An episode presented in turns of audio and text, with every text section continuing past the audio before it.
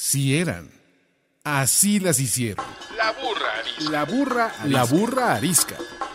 Tres mujeres en sus cuarentas diciendo una que otra sandez y buscando aprobación social. Con Laura Manso, la Amalgator y Adina Chelminsky. La burra arisca. Y después de dos semanas de vacaciones, en donde aunque ustedes no lo crean, nosotros las extrañamos más de lo que ustedes nos extrañaron a nosotras. La burra arisca se encuentra de regreso para darle con todo en este país y en este tiempo que nos tocó vivir. Buenos días, tardes, noches, según lo oigan a todos. Yo soy Adina Chelminsky. Yo soy la Margator.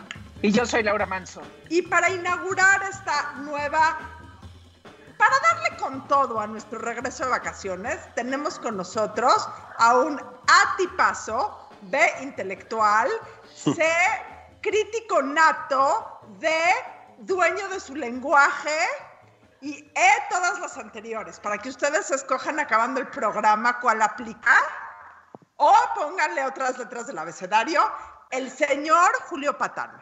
Oigan, voy a, voy a venir más a menudo. Bueno, voy a venir virtualmente, porque hay que decir que estamos a distancia. Pues yo siempre las extraño, les mando muchos abrazos a las tres. Me honra la invitación. Me encanta ser el primero después de las vacaciones. En fin, estoy. Eso le decimos a todos. Sí, me lo imagino. No, no es cierto. Eres muy bienvenido, querido Patán. Gracias, gracias. Adaiva, Pero además, se va a se- cortar. seguramente todos contestan lo mismo también, ¿no? Entonces, Exacto.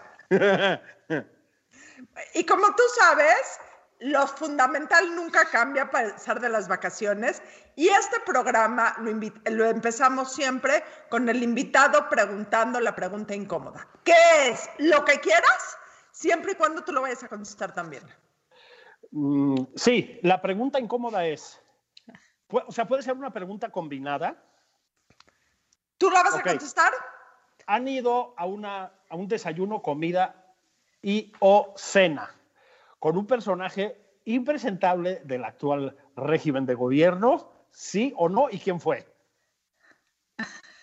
Hijos. Ah, nombres, Sí. impresentable. Yo, bueno, yo, de preferencia, ¿no? yo te voy a decir, yo casi, yo he sido muy ñoña en esta cuarentena y hace mucho que no salgo, mucho.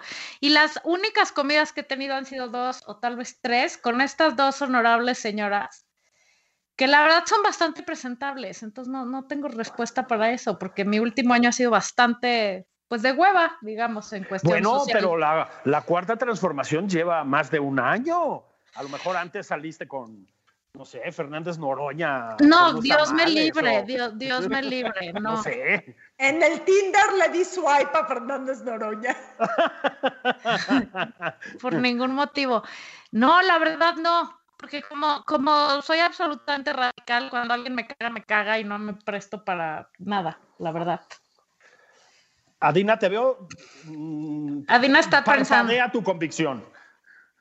Miren, y voy a quitar aquí, voy a ser muy clara, porque para que vean que en este programa no hay absoluto ningún filtro, voy a ser muy clara y voy a quitar el término de impresentable, porque lo voy a quitar. Pero a la pregunta de en he comido, cenado o desayunado en la cuarta, con alguien de la cuarta transformación, como ustedes lo saben, y si no lo saben, pues ya lo van a saber en este momento, mi mamá trabaja con el doctor Ricardo Monreal.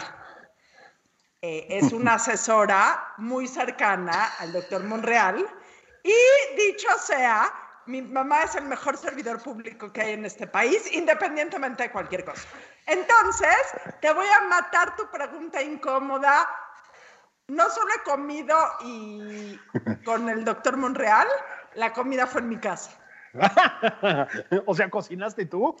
Eh, sí, Le casualmente. Cocino cocinaste muy bien. Monreal. Le cocinaste No, Monreal. les, voy a, les voy a platicar, es una bonita historia. Em, cuando, es que no sé si ya, si ya era la cuarta transformación o antes, eh, evidentemente los judíos tenemos ciertas comidas, o sea, ciertas festividades judías.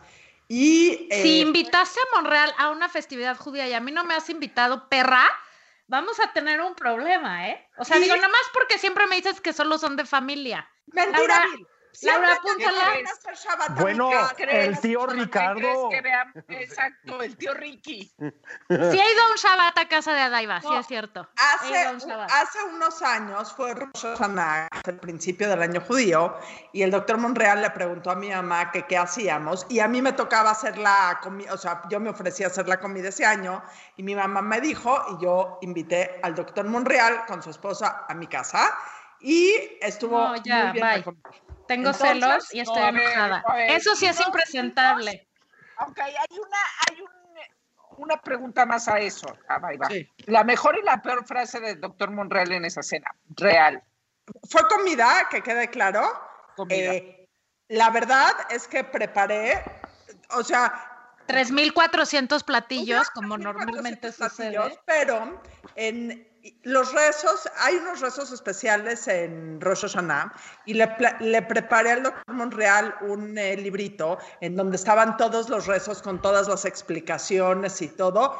Y el, el hombre y su esposa estuvieron hiper interesados y la verdad es que sí fue una comida estilo familiar. No ya, tengo ya, ya, nada ya, más que decir. ya. O sea, Rosa Hashanah es otra vez, es en septiembre, creo. Vente a mi casa. Laura y yo queremos ir a Rosa Hashanah y Patán seguro también. Sí, porque además es mi cumpleaños en septiembre. Ve, Órale, el mío también. Ve haciéndonos nuestros, ri- Cerrado. nuestros Pero libritos. Ahorita mismo me comprometo al día, déjenme decirles qué día queda y están más que invitados. Y un Excel. A ver, Laura Manso, cuéntanos tú con, con quién has comido Yo-. A ver, es que eh, con impresentables no, pero sí he comido o cenado con gente de la cuarta transformación, pero no son impresentables. ¿Con quién? Particularmente tengo, tengo este, hay, eh, tengo un par de recuerdos eh, de la gente de la Secretaría de Cultura. No diré más. No quiere decir más cosas. Patán, También en mi a casa. ver, Ahora pregúntenme a mí. Patán, ¿tú con quién has comido que sea impresentable? Bueno, fíjense que ahora que comentaban del tío Ricardo, una vez comí con él en una comida bastante, eh, bastante grande, digamos, pero comí con él. Pero no era ese el caso que iba a mencionar. Con Lord Nexium, Mario Delgado. Ándele, pues. Mátenme esa, mátenme esa. Bebí muchísimo. ¡Qué asca! ¿Qué, qué platicaste con él?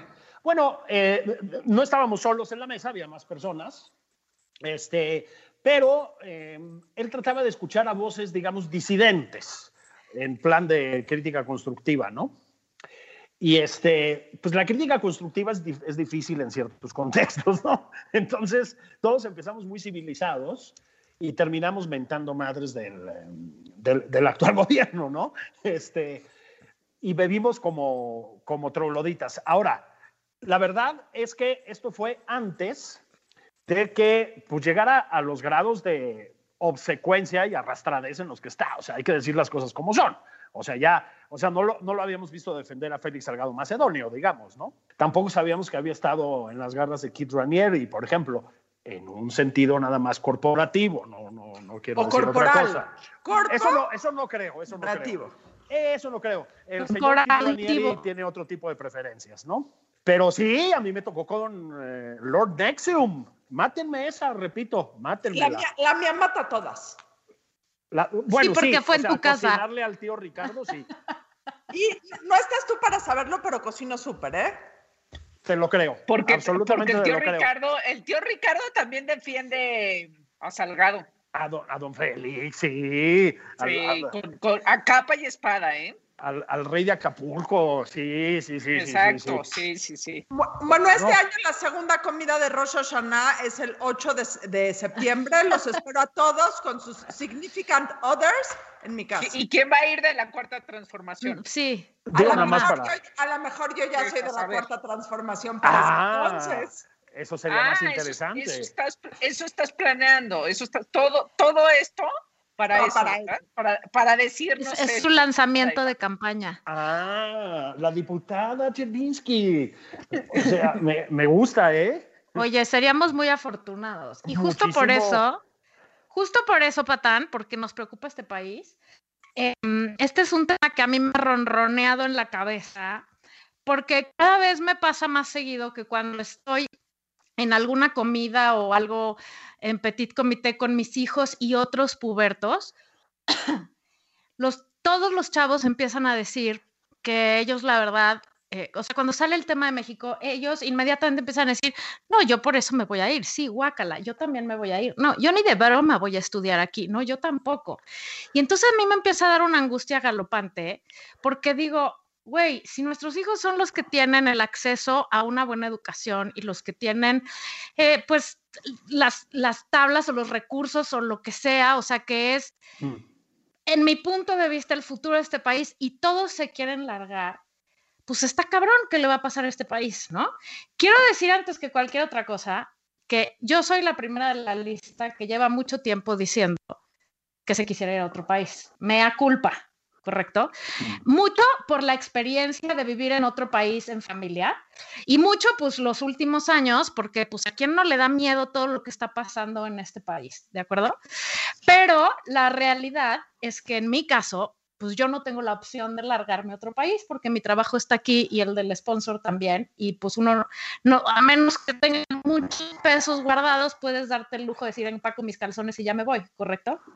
Entonces, pues estoy tratando de invertir ese discurso y de hablar con estos chavos, de decir, a ver, sí, sí está muy de la fregada y sí el panorama no es alentador, pero ustedes son el futuro de este país y nosotros también, bueno, nosotros somos el futuro inmediato, por eso si Adina fuera la diputada Chelminsky sería una extraordinaria noticia. Y justo creo que tú eres la persona correcta para ¿Cómo hacemos eso? ¿Y qué le decimos a estos chavos? ¿Y cómo cambiamos en nuestra casa todo lo que han oído? Porque han crecido oyendo que qué mierda el presidente, que qué mierda el país, que qué mierda, que qué desgracia. Esto es lo que nos han escuchado decir. Pues, güey, no son pendejos, claro que se quieren ir, ¿no? Hmm. Entonces, ¿qué hacemos ahora? ¿Para dónde jala uno? ¿Cómo cambia? ¿Cómo inspiramos a estos chavos? Y cómo nosotros mismos también vamos tomando un poco otra visión de qué hacer por este país, aparte de quejarnos, que quejarnos está bien, porque hay que seguir diciendo esto no está bien, ¿no? Pero más sutilmente. Venga. Yo, yo creo que, a ver, yo creo que hay que transmitirles el ejercicio de la crítica como un hábito cotidiano, ¿no? Este, una, una de las, em, una de las estrategias, digamos, no sé si es una estrategia, pero parece serlo a veces, que sigue este, este régimen y, sus, eh, digamos, intelectuales a modo, por llamarlo de alguna manera, es la desautorización permanente de la crítica, no solo de los críticos o de las personas que ejercen la crítica, que también, sino de la, del ejercicio mismo de la crítica. Esta idea de los tuit activistas, dicen unos por ahí, ¿no? Como si eso fuera una cosa mala. La comentocracia, dicen otros por ahí. Bueno, todas esas cosas, los tuit activistas, los comentócratas, em, son muy importantes. Es decir, que no dejen de circular las ideas en su sentido crítico. Em, es decir, resistir, digamos, esa especie de, de campaña de desaliento que estamos viendo permanentemente es muy importante. Voy a decir otra cosa, no es solo Em, no es solo algo que le lees o le escuchas frecuentemente, digamos, a los eh, más rabiosos incondicionales de la cuarta transformación. También muchas voces tibias que andan circulando por ahí en redes y en los medios están en esa idea, ¿no? No es cierto, ¿eh? No es cierto que la política en el sentido más amplio, no, no solo la política profesional, la política en el sentido más amplio, no solo se hace, como nos quieren vender, luchando en la trinchera, sintiendo el olor del pueblo cerca. Eso es una mamada, ¿sí? Esa es una manera de, es una manera de hacer política con muchas virtudes y con, y con muchos defectos también, ¿sí?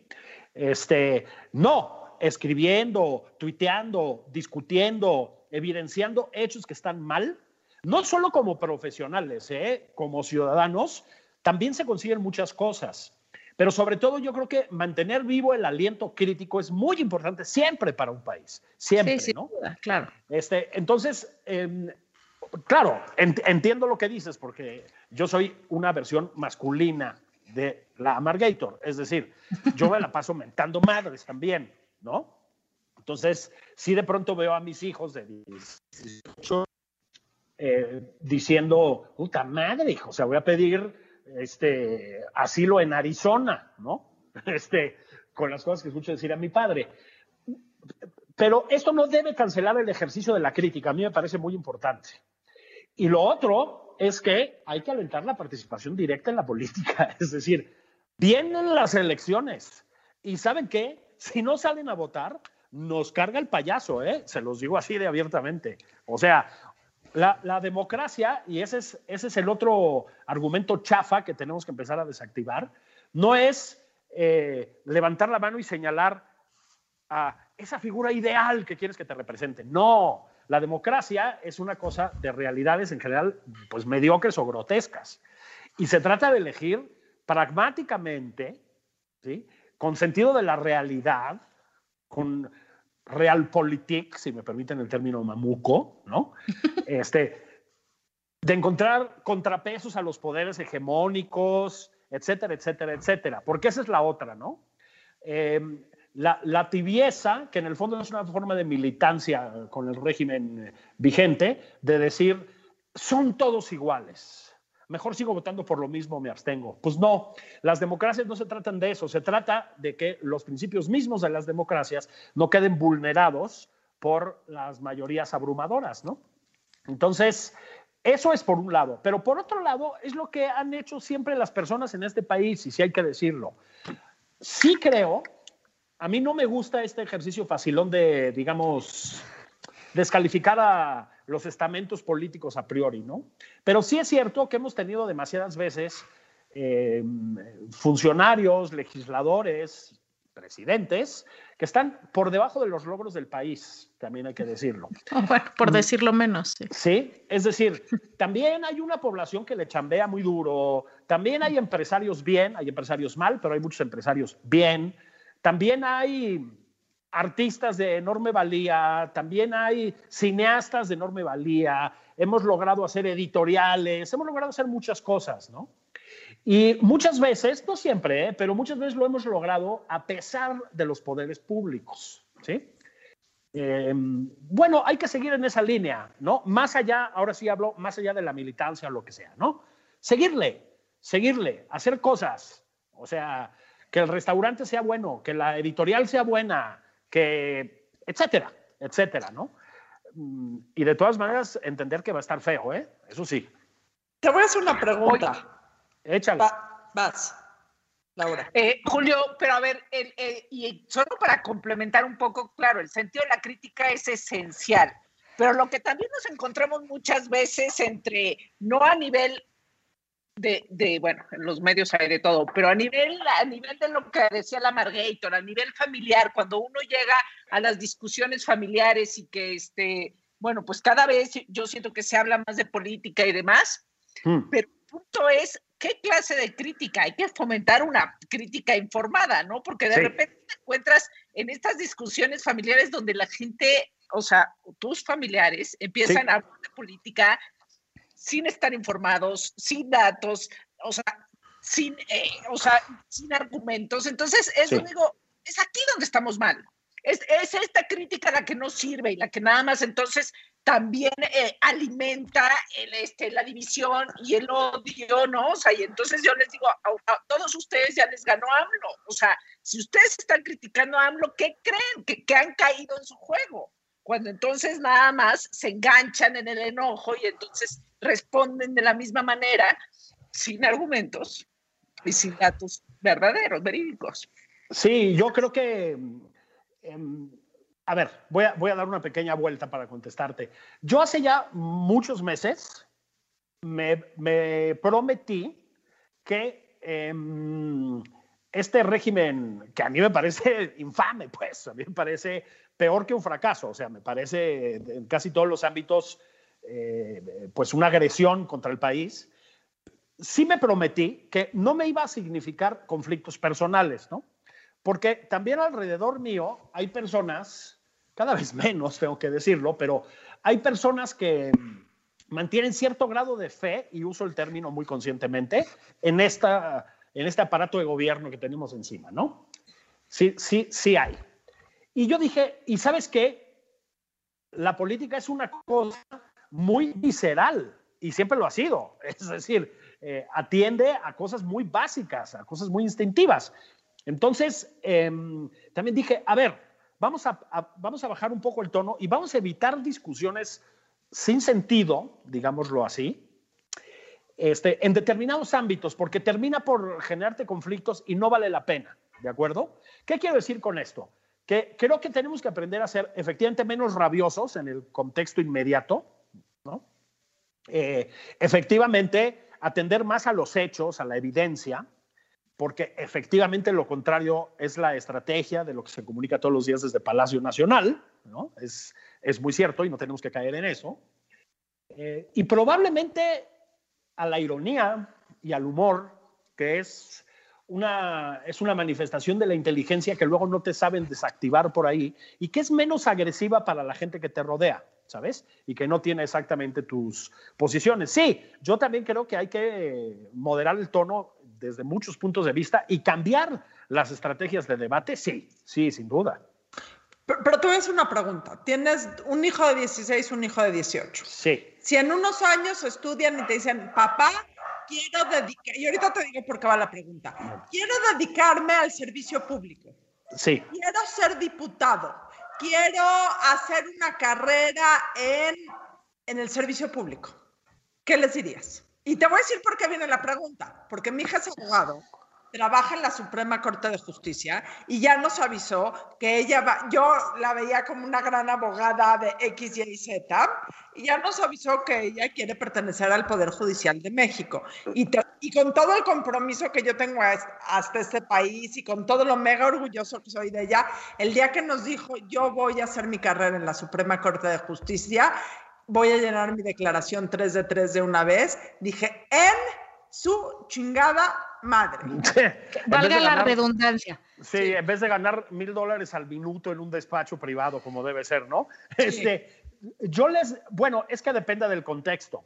Es decir, yo hace mucho que nunca contemplé realmente dedicarme al servicio público y hace mucho que dije no de manera contundente, ¿no? Pero por razones personales. Dicho esto, creo que hay algo muy legítimo y muy honroso en dedicarse con honestidad y con convicción al servicio público. O sea, creo que también es en, en, algún sentido, no, no, no, o sea, no un deber en el sentido que todos tengamos que seguir ese camino, pero es un deber ciudadano también, ¿sí? Es, es, es una forma de, eh, eh, una forma muy generosa de participar, digamos, en la vida en sociedad. Eso es a lo que voy. En un contexto de normalidad. Yo sí creo, y lo digo abiertamente, que en el contexto de degradación institucional en el que estamos y de concentración del poder en la figura presidencial, esa, si no, si esto no cambia, quiero decir, es esa posibilidad en unos años yo no se la recomendaría a mi peor enemigo, ¿no? Porque te, te, te puede someter a una forma de la obediencia y de la mediocridad terribles, terribles, terribles, ¿no? Entonces se vuelve un círculo vicioso, porque la gente que tiene capacidad no se va a involucrar. Decía Martín Ruiz Guzmán, el gran eh, narrador mexicano, que él se trataba en algún ensayo de explicar por qué la política mexicana era tan corrupta, ¿no? bueno, él creció pues, en la revolución y la posrevolución, digamos. Y él lo que decía es que había una idea una cosa, el presidente Peña Nieto lo hubiera llamado cultural, ¿no? Esta idea de que lo político es lo negativo, es lo nefasto, ¿sí?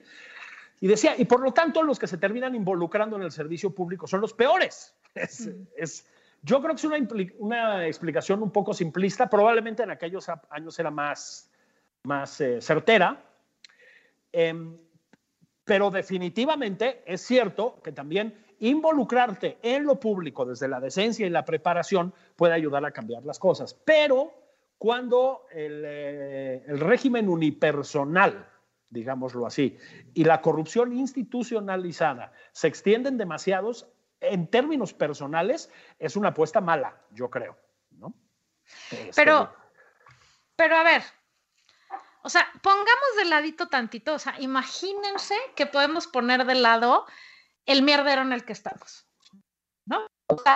Imagínense que todos vamos a ir a votar el 6 de junio y vamos a quitarle la mayoría en el Congreso y entonces las cosas van a empezar a funcionar un poco distinto y tenemos todavía esperanza. Imagínense eso, ¿ok? Y que podemos caminar hacia un país como sin tanto, o sea, sin el poder absoluto del señor presidente. ¿Qué chingados le diste de comer a esa niña, a Dina Chelminsky, para que quiera hacer eso? Esa es mi pregunta central de hoy. Porque lo que les hemos dado de comer son mentadas de madres y insatisfacciones de este lugar. Y además, efectivamente, aquí los políticos son los que tienen la peor fama. Tendría que ser un, o sea, los puestos eh, públicos tendrían que ser un motivo de honor participar en tu país, como lo es en el primer mundo, aunque haya corrupción en todos lados y aunque todo lo que sabemos que ahorita lo ponemos de lado, ¿correcto? ¿Cómo hacerle entender a nuestros hijos, puesto público o no, o sea, puede ser un empresario privado y puede ser un artista y puede ser lo que quieras, que hay que quedarse a reconstruir aquí? Porque eso es lo que yo estoy viendo. Olvídate del puesto público los chavos no quieren vivir aquí de grandes. ¿Y qué vamos a hacer? O sea, neta, a mí me preocupa muy cabrón. Y, lo único que les interesa de este país es la playa.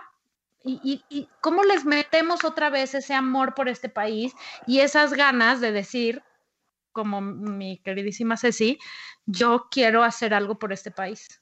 A ver, Adina, ¿qué hay en el menú de la Jewish Mom? porque lo has hecho muy bien. No entiendo, no entiendo qué chingados hice y a veces me da pánico. O sea, te voy a ser completamente sincera. A veces me da pánico el, eh, el que tome ese camino. Me queda claro que pues, ya no es decisión mía y me queda claro que también vive en una casa que es politizada desde la cuna. Pero no sé, y me gusta, y decía, es esta ironía que me, que me encanta, pero me da miedo y quiero que mis otros hijos también, o sea, pero desde, como dice Julio, desde cualquier, o lo dijiste tú, Mm. ¿Cómo hacemos para que participen desde cualquier trinchera? Para que no se vuelvan solo críticos de mentada de madre, sino para que actúen, porque se combina con esta parte que no sé si es un cliché o es real, de esta desmotivación de la juventud. No sé si exista o no exista. Eh, pero ¿cómo motivamos a los hijos para que participen activamente o trabajando o como críticos o cada quien desde su trinchera? Yo creo que estás haciendo la pregunta que se hacen todas las madres y todos los padres de familia siempre, ¿no? Yo, yo que soy un, por otro lado, un optimista en natural en ciertos aspectos, creo que la humanidad siempre ha estado igual de fatal en muchas cosas, ¿no? Este, y no, no tengo la percepción de que, pero bueno, es una cosa muy subjetiva, ¿no? De que los jóvenes y tal estén más... Em, desencantados o huevones o apáticos o etcétera, que lo que estábamos nosotros, pues, ¿no? O gente mucho más joven como ustedes tres. Este, no, no, no lo creo. Lo que sí creo es que hay un desencanto con las formas, digamos, pues con las formas de la política con las que crecimos nosotros, ¿no? O sea, es, es evidente que arrastrar a uno de estos chicos a votar por el PRD o por el PRI o por el PAN, o sea, no importa, o por Movimiento Ciudadano, que ya ven que son anticapitalistas. No, no, no, por favor, no, por favor, no. Este, pues yo entiendo que es difícil, o sea, pues cómo les comunicas que, pues que de ahí viene algo esperanzador para este país, etcétera. Es, es muy difícil, ¿no? Em, yo creo que se hace desde el pesimismo. Es decir, em, uno de los problemas es inocular esperanzas demasiado elevadas en las cosas. Lo que creo que les tenemos que enseñar a nuestros hijos es el valor de ser cínico, en el sentido de ser escéptico, de no creer, ¿no? decía Ambrose Bierce que un cínico es un canalla cuya visión defectuosa le hace ver las cosas como son en vez de verlas como deberían de ser. Bueno, en ese sentido hay que ser un cínico, ¿no? Y creo que hay que enseñar a nuestros hijos a ser cínicos, es decir, a tomar pequeñas decisiones que no están necesariamente comprometidos con altísimos ideales, sino con necesidades concretas, ¿no? Este, porque los países se forman así, es decir, los países que funcionan, funcionan en gran medida de esa manera, ¿no? Y México, con infinitos defectos, infinitos, ¿eh? Ya no estoy hablando de ahorita, sino en, los sexenios previos, en los años anteriores, con infinitos defectos de violencia, de desigualdad, de, de tal, de corrupción, pues era un país que también tenía enormes virtudes, que funcionaba. El problema es que están desactivándose sus virtudes, ¿sí? Se están desactivando desde una presidencia hegemónica y es muy grave que eso suceda. Entonces, tenemos que reenseñarles que aquí se han hecho muchísimas cosas que valen la pena. Exactamente. ¿sabes? Y que son rescatables, nada más, pues, sin, sin ocultar el hecho de que va a estar complicado, ¿no? Sí, y, y, creo que otra cosa muy importante que hay que enseñarles es la premisa número uno de, de, criar hijos, que es, pues en inglés dicen children see, children do, ¿no? Sí, claro. El ejemplo. Y yo te puedo decir, Adaiva, que cuando yo te he dicho, no manches, yo ya me quiero largar, ¿qué vamos a hacer? ¿Para dónde vamos a correr? Adina siempre me contesta lo mismo y me dice, no mames, nos vamos a quedar y lo vamos a arreglar. Y eso, mana, aquí necesitamos unas fanfarrias. Eso es lo que han comido tus hijos. Sí. Este amor por decir, yo tengo que hacer algo y tengo que aportar de regreso. Y entonces, ese es el mensaje para mí importante para todas estas mamás de todos estos chavos que están queriéndose largar, porque entiendo, sí entiendo, ¿eh? de verdad, genuinamente, las ganas de largarse que dan yo la primera de la lista. O sea, sí es muy atemorizante el futuro y sí dices, güey, que mis hijos puedan estar más tranquilos y caminar y ser libres. Sí, pero por alguna razón estamos aquí parados. Y entonces hay que cambiar nuestro discurso y tratar de ver cómo chingados podemos empezarle a aportar a este país para que nuestros hijos nos vean haciendo eso y quieran hacerlo igual. Yo también creo que, o sea, finalmente Ceci nada más es el resultado de esa familia, o sea, no, no es, es, que me sorprenda que, que nos cuentes eso, porque, porque es lo que es lo que vio y, y, y, el debate y el este, ¿no? Y el querer hacer mejor las cosas. Y la, y la, yo no tengo hijos, pero la manera en, en que puedes transmitir un ejemplo es siéndolo tú, o sea, si no, este, y, y, hay muchos, eso, hay una tendencia, que sí lo habíamos tocado en algún, no me acuerdo en qué, en qué episodio, de que la Margarita decía, no, pues yo ya me quiero ir y no sé qué. Sí, sí, lo reconozco, lo he dicho infinidad de veces. Pero también porque creo que mi papá tiene, o sea, yo escuché a mi papá, o sea, mientras haciendo mucha crítica, pero mientras todo el mundo mentaba madres y decía, me quiero ir, este, mi papá decía, no, mejor porque no lo solucionamos. Entonces, eh, aprendes igual a ver, aunque luego uno es lo contrario de sus papás, pero en este caso, aprendes a ver desde ese lado y a pararte desde ese lado. Creo que este es lo que decimos, es lo que decimos, les, es lo que ellos entienden. Les voy a decir una pregunta horrible y creo que es la peor pregunta que he hecho en mi vida, en serio. Este país tiene una solución. Hoy, 12 de abril del 2021, Julio Patán. Sí, sí tiene, todavía ¿Podemos tiene. solucionar al país sí. o ya es una batalla perdida? No, no, no. Es una batalla muy difícil, ¿eh? Y, y, y, con perspectivas pinches. Digo, hay que, hay que saberlo también, pero no, no, no, no es una batalla perdida para nada. Este, casi te diría que con muy poco lo rescatamos. Este, Con una credencial del INE y un voto útil. Y un voto útil y exactamente, ¿no? O sea, y, y, un carácter respondón, digamos. Mm, Ahora, no, esta parte. Ese ya lo tengo ¿no? palomeadísimo. Sí. Entonces ya voy de gane. ¿Y tienes credencial del INE? Ya estoy. Ahí estás, ahí estás. Eres una buena ciudadana. que al final también nos vamos a tardar un poco más porque como estos años hemos ido de regreso, ¿no? o sea, en sí. lugar de avanzar, no, este, bueno, pues este, como ya es como el, el, el, que el caballo que se dio la vuelta, ¿no? Así de, y cor, está corriendo para el otro lado, ¿no? Así. Vamos en sentido contrario, pero sí se puede, yo también pienso. Sí, sí, sí, definitivamente, ¿no? Definitivamente. Y de, tampoco creo, a ver, hay, hay, países que han sido devastados por eso que se llama regímenes populistas, ¿no? Y que nomás no se levantan. O sea, este, estos, este, estos regímenes son muy tóxicos, son muy dañinos, ¿no? Eh, Venezuela, pues nomás no levanta cabeza, ¿no? Y cada vez se hunde un poco más. A ver, de Cuba ni te digo. Sí, sí. Déjame interrumpirte, porque esta es una eh, frase frecuente entre las señoras. es que vamos a hacer Venezuela. No, no. ¿Vamos Yo a hacer creo- Venezuela, Patán? No, bueno, digo, no lo, no lo sé, no, no tengo do- dotes proféticas, pero yo creo que no. O sea, yo creo que no estamos en, en ese camino exactamente. Creo que esto es, tiene algunas similitudes, ¿no? Con el, el, el proceso bolivariano que se le llama, pero no, no, no, no. Yo creo que estamos en un lugar distinto y creo que López Obrador es un tipo de, eh, de líder diferente también, ¿no? Eh, pero eso no le quita daño al país, o sea, también Sí, sí. eh, también está, está fea la cosa, ¿no? Este, Venezuela, entre otras cosas, es que es un gran país en el sentido literal, o sea, del tamaño del país y de la economía que fue y demás, colonizado por un pequeñísimo país que es Cuba, ¿no? Y Cuba, pues, es el ejercicio totalitario más perfecto de América Latina que yo recuerde, ¿eh? O sea, décadas y décadas y décadas y décadas.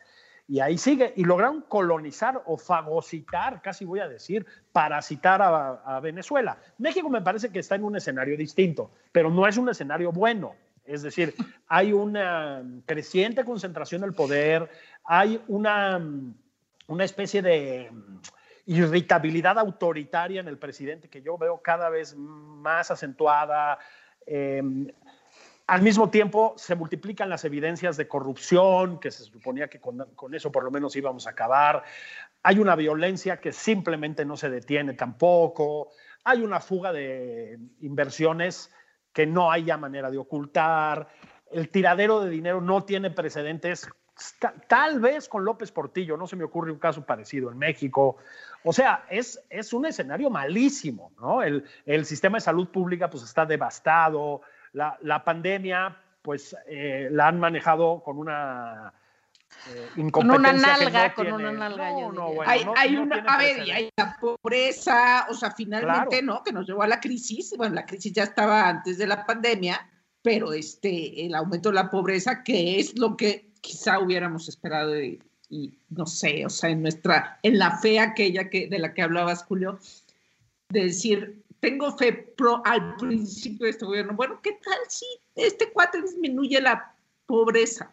No, pues ya se nos quitó. Esa ya se nos quitó. Y, además no, yo creo que hay una, pol- hay una polarización absoluta que hace imposible el diálogo con la contraparte. Definitivamente.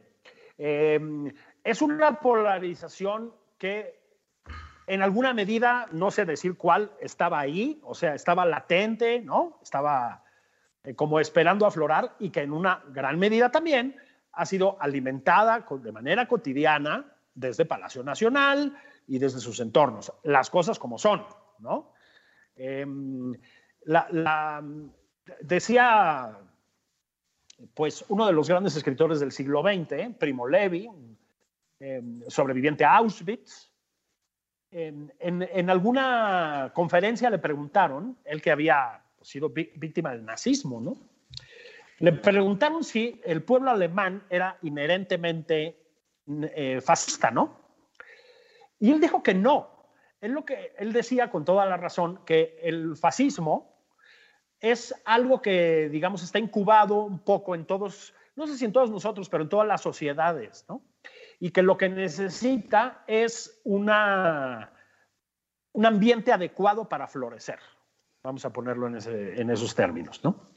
Bueno, no estoy diciendo que ese sea un régimen fascista. Lo que quiero decir es que también el resentimiento, la violencia contra tus semejantes, el victimismo, que es muy fácil de convertir en- en violencia, están ahí, ¿no? Están ahí, pero cuando se propician, se incentivan, se legitiman desde el poder, pues se multiplican, ¿no? Y eso es lo que estamos viendo, me parece, y es gravísimo, gravísimo, ¿no? Es esa culpabilización eh, cotidiana de lo fifí, lo conservador, lo español, lo, lo neoliberal. Que todo lo viene del resentimiento, además. sí. Permanentemente, ¿no? Permanentemente. Te voy a decir algo, y ahorita que hablaste de, y hablaste, ahorita que hablaste de Primo Levi y el nazismo, era el mismo, y me van a perdonar por lo que voy a decir, se oye horrible, eh, pero es un poco la misma satanización que existía en Alemania en contra de los judíos. Sí, sí, sí, sí. Em, no, es que hay un principio común, por supuesto que sí, ¿no? Eh, incluso hay una raíz común en el, en el complotismo, yo diría. O sea, esa, esa idea de que hay un sector de la población que desde las sombras, ocultamente, controla los hilos de todo, ¿sí? Que nos ha vuelto a todos pobres, jodidos, víctimas, etcétera, y no permite que este régimen prodigioso termine de entregarnos sus bendiciones porque lo boicotea, esa idea, pues Exacto, también que ahora, en el está, que ahora está en el INE, ¿no? O sea, bueno, ahí- exactamente, ¿no? Eh, o en Enrique Krause, o sea, ajá. eh, eh, eh, en fin, en Héctor Aguilar Camina en otros momentos, ¿no? Está en Carlos Elizondo, en los empresarios, ¿no? En los médicos, cállate, en lo- los en médicos doctores, privados, los ¿cómo es médicos posible? doctores que no merecen una vacuna, ¿no? Qué barbaridad. Eh, en- em, entonces, eh, sí, es decir, la raíz es la misma. Otra vez, no estamos queriendo decir con esto que eh, estamos en el alumbramiento de un nuevo nazismo o algo así, pero efectivamente las pulsiones que se agitan allá abajo tienen principios comunes con los de aquella época. La satanización de los judíos de Alemania y del mundo después, por extensión, ¿no? Este, claro que sí, claro que sí. Em, Ahora, que punto y aparte, punto Sí. y aparte, si hay, si hay una verdad, este, por eso digo, punto y aparte, si hay una verdad, este, y un sustento de ese discurso, o sea, evidentemente desde la corrupción, este, desde el abuso del poder, o sea, eso sí, Sí. existió, tampoco, tampoco es que se lo inventaron y este, antes de, de No, AMLO pero- era- Pero es usarlo y prostituirlo a tu favor. no, es desviarlo y más, este, seguirle abonando a eso ya con lo que se te ocurra que pase por ahí que ya no tiene nada que ver. Pero este, pero tampoco eh, el enojo que traía México no era de a gratis. No, No. no, evidentemente no. Em, pero, digamos, tam- tampoco se traduce en las palabras del presidente, es, es a lo que me refiero, ¿no? Es decir, son realidades completamente distintas, porque además ese México sigue en una parte importante incrustado en el aparato de gobierno del presidente. O sea, Napoleón Gómez Urrutia, ahorita que estamos hablando, acaba de ratificarse que se chingó 55 millones de dólares de los mineros y está ahí porque el presidente de la República le da su aval. O sea, no nos hagamos tontos, ¿no? Y, y- y si hay algo más priista que aquella forma de sindicalismo, pues no se me ocurre, ¿no? Bartlett. Bueno, el licenciado Bartlett, ¿no? Este, ¿También fue a cenar a casa? No, no, no, no, no, no, no, Ah. no, no. ¿cómo? Oye, el licenciado No, Bartlett, bueno, además acuérdense que ¿ves está cómo soltero. lo tienes tan presente? ¿Eh? Qué barbaridad. Pues creo que es un enorme reto el que tenemos enfrente en, en muchísimos sentidos como país, pero yo sugiero que empecemos como papás a cambiar un poco el discurso, a enseñar a criticar, a estar mandando por nuestros WhatsApps todas las noticias que son fakes, que si esto y que si el otro. Sí, O sea, enseñemos a informar, enseñemos a criticar de una manera constructiva, no destructiva para pelearnos con la tía Chole en la fiesta porque piensa distinto a nosotros. Enseñemos que en una democracia se vale pensar distinto y se vale votar por el que tú odias si tienes tus fundamentos, ¿no? O sea, y enseñemos sobre todo a qué podemos hacer cada quien desde donde estemos a nuestra comunidad. No quiere decir que nos tengamos que lanzar a ser presidentes. Quiere decir ¿Qué haces tú todos los días para construir tu país y hacerlo un lugar mejor? Y a- sobre todo, enseñémosles lo maravilloso que es este país, porque, güey, entre que si el clima, que si el territorio, que si la gente, que o sea, hay tanto de este país que rescatar que es simplemente irresponsable este, lavarnos las manos y decir ya vámonos, o peor todavía, quedarnos aquí nada más lamentándonos muertos de miedo pensando que vamos a hacer Venezuela.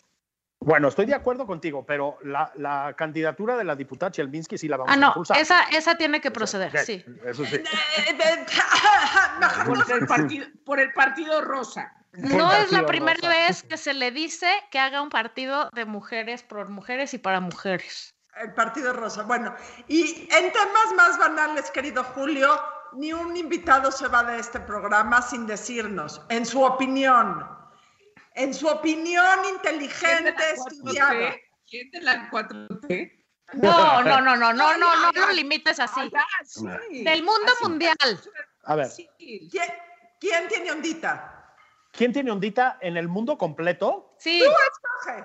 O sea, ¿pero de qué estamos hablando? ¿De sexo? Este, de la ondita. La ondita es multifactorial. o sea, figuras de por ahí que tengan ondita. De por ahí, de por acá, hombre, mujer, quimera, lo que quieras. Para ti, ¿quién tiene ondita? Pues mira, yo creo que tiene.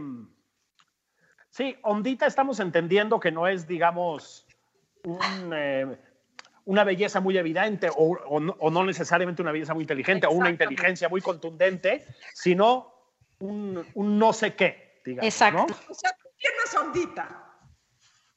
Ok, gracias. Qué, qué- qué sé yo. Yo sé, no sé qué exactamente. ¿Quién tiene ondita? Pues yo creo, es que buena pregunta, fíjate. Este, yo te diría que tiene ondita. Fíjate lo que te voy a decir. Creo que tiene ondita, más allá de su evidente inteligencia, porque también la tiene, Kamala Harris. Ah, Creo bueno. que uno de los absoluta. atributos de esa mujer, que es una mujer preparada e inteligente, o sea, no, no, esto, una cosa no cancela la otra, ¿no? Pero además de eso, o sea, la ves, la escuchas, etcétera, etcétera, y dices, aquí hay algo, ¿no? Aquí hay algo, aquí hay algo, digamos, eh, más difícil de precisar. Mi, mi primer editor en un suplemento cultural, un hombre que ya, ya murió, Arturo Cantú, usaba una expresión para referirse a los textos que eh, a mí me gusta todavía usar. Decía, no, es que esto tiene chingadera, decía. es decir, no es que fuera obviamente un textazo, ¿sí? Tiene ondita. Tiene ondita. tiene esto, este texto tiene. Yo le decía, no, pero es que está muy mal armado. Sí, pero tiene chingadera. decía. Yo creo, yo creo que la señora vicepresidenta, más allá de sus muchas virtudes, tiene ondita. Me Todas. parece, me parece que Toda- definitivamente, ¿no? Creo que la vamos, vamos a empezar a dar premios. Ella ya se lleva la medalla de oro, porque tú, Max Kaiser, o sea, todos los señores que últimamente han pasado por este honorable podcast opinan, y nosotros también, exactamente lo mismo. Que tiene ondita, ¿no? Toda, toda la Yo, ondita. yo creo que tiene ondita, definitivamente. Creo que uno de los, para volver a nuestro tema, creo que uno de los problemas, de los muchos problemas que tiene la oposición en, en este país es su falta de ojo para la ondita. De candidatos con onda. Pero sí. ondita. Un poquito, ¿no? Uno. O sea, digo, Marco Cortés, pues no sería el caso, ¿no? Este, Anda. por decir. Anaya, borra, deshace la ondita. Es kriptonita para la ¿Cómo? Pero no te, no te gusta cuando agarra el taco así de suadero y te No, es más bien No. lo que tienen son muchas chingaderas, pero no, no, no not in the good way, ¿no? Sí, bueno, en- en- yo creo, y esto me parece que no lo podemos negar, que siempre tuvo ondita Porfirio Muñoz Ledo, más allá de sus virtudes y de sus vicios, siempre tuvo ondita. Lo menciono porque sigue siendo una de las voces vigentes de la oposición dentro del aparato de gobierno, ¿no? O el Pero- jefe Diego, eh, también con todas las proporciones guardadas. ¿no? Sí, y eso no lo encuentras. Y Tener Salinas también. O sea, tener pues, ondita es muy importante. Me van a decir, tampoco en el eh, régimen obradorista. No, efectivamente, porque en los regímenes de una sola persona, la ondita la tiene que tener una persona, el presidente. Yo no creo que la tenga. Yo creo No, que tiene otras, otras este, atribuciones, digamos. Pero chingaderas, chingaderas, les diría. Sí, no, y tiene, no, y tiene habilidades indiscutibles, ¿no? O sea, creo que eso también hay que saberlo decir. O sea, tiene una capacidad de comunicación en ciertos sectores de la sociedad que es muy cabrona. O sea, no hay ninguna duda. Hay algo de él que logra enganchar con mucha gente, eso también hay que decirlo. Pero no hay ondita alrededor precisamente por eso. O sea, porque lo, lo que quieren este tipo, de- porque Hugo Chávez, a quien eligió para sucederlo fue a Nicolás Maduro, que es subnormal, es decir, y que tiene la gracia pues, de, de Un una zanahoria, ¿no? O sea, De un pajarito. pues sí, ¿no? Este, entonces, yo creo que uno de los problemas es que no hay gente con ondita. ¿Sí? Así Nada. es. No hay. Care- Carecemos, la política carece de, de Sí. Pues, no, No, los políticos. no hacen ese scouting, por decirlo así, ¿no? Este, Hasta que llegue doña Cecilia Kalach a ser la reina de la onda de la Suprema Corte. arrasar con todo. Y agárrense. Así. Y creo que eso es lo que hay que decirle a los hijos, que ellos eventualmente tienen que entrarle a, la, a hacer la ondita de este país, ¿no? Ese Pues es sí. el mensaje principal. Pues sí. Así es que una vez dicho todo lo cual, Julio Patán, nos faltan cuatro programas más contigo, los iremos agendando. Échalos, tú échamelos todos. Y nos vemos el 8 de septiembre en Rosa Hashanah en casa de Daiva. Mi Sí. cumpleaños es el 9. Ya entonces, ya, ya- ¿eh? ya lo, apu- ya- ya lo apunté en mi agenda, ahorita les va a llegar el invite, a todos los espero acá. Mi cumple es el 9. ¿Ya Dile al, dile al, eh, al tío Ricardo que estaremos encantados de convivir con él, que nosotros no tenemos problema, no somos talibanes. Ya ves. Adiós. Tus Besos. ¿Dónde podemos seguir a Julio Patán? Pues mira, básicamente en Twitter, yo soy una, un ratón de Twitter, en Julio Patán, en arroba Julio Patán 09. Me pueden leer en el periódico El Heraldo, me pueden leer en el periódico 24 Horas, o me pueden ver en Foro TV a las 9 de la noche de lunes a viernes, o en Las Estrellas los viernes en la mañana. O sea, O sea, no hay, donde, no donde hay, paguen. no hay, no hay este, no. Y también tienes un podcast con O nuestro sea, querido Juan que ya pasó por aquí. Tienes Sí. un programa, digo. Sí, hacemos radio en el Heraldo, Juan Ignacio Zavala y yo, eh, vier- de sábados y domingos, 12 del día, nada más por convivir. Este, una hora de mesura, eh, Educación. ed- educación, buena onda, vibras positivas, etcétera, etcétera. ¿no? Todo, entre- todo eso entre comillas y más. Un programa New Age, yo diría. Exacto. Muy bien, no hay, no hay pretexto. Sigan a Julio Patán, se van a divertir y algo han de aprender. Hasta luego. Besos. Esto fue La Burra Arisca. La burra arisca. La burra, arisca. arisca. Tres mujeres en sus cuarentas diciendo una que otra sandez y buscando aprobación social. Con Laura Manso, La Amargator y Adina Chelminsky. Una producción de Antonio Sempere para finísimos.com. La burra arisca.